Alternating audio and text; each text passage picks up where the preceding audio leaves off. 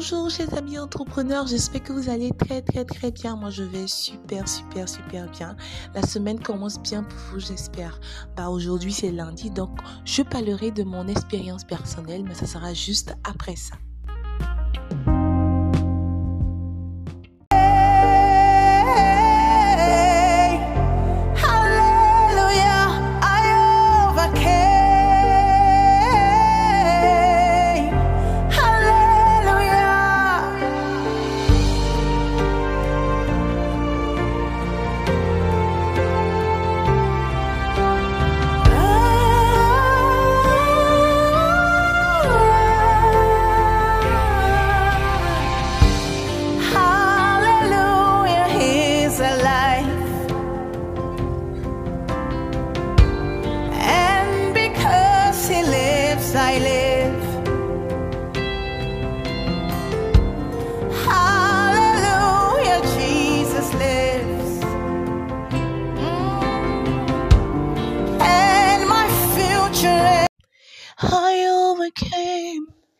Yes, belle chanson de notre artiste gospel, Ada Ei.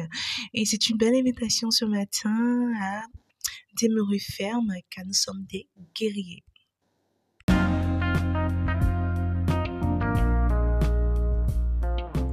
Aujourd'hui encore, je vais vous parler euh, de mon expérience personnelle, d'une erreur que j'ai commise au début de, de mon aventure entrepreneuriale qui m'a coûté très cher.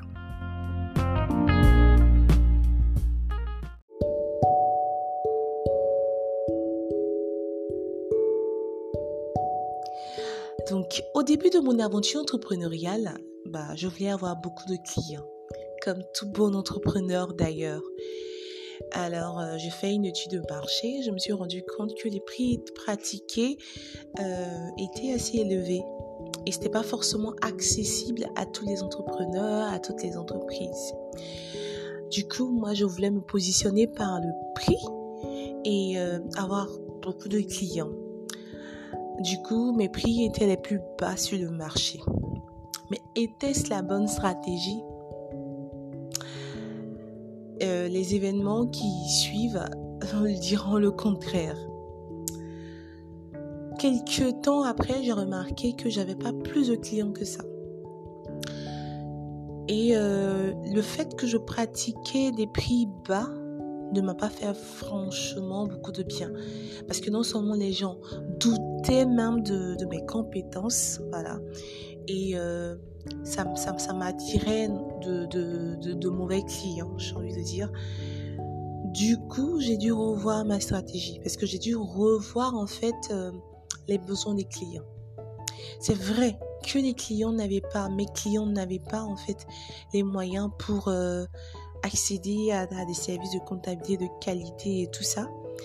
Mais en fait, le véritable problème, c'était euh, l'importance pour un entrepreneur qui débute, même pour des entrepreneurs, d'avoir une comptabilité. Et c'était pas du tout euh, au niveau du prix. C'était vraiment ça l'importance qu'on accordait.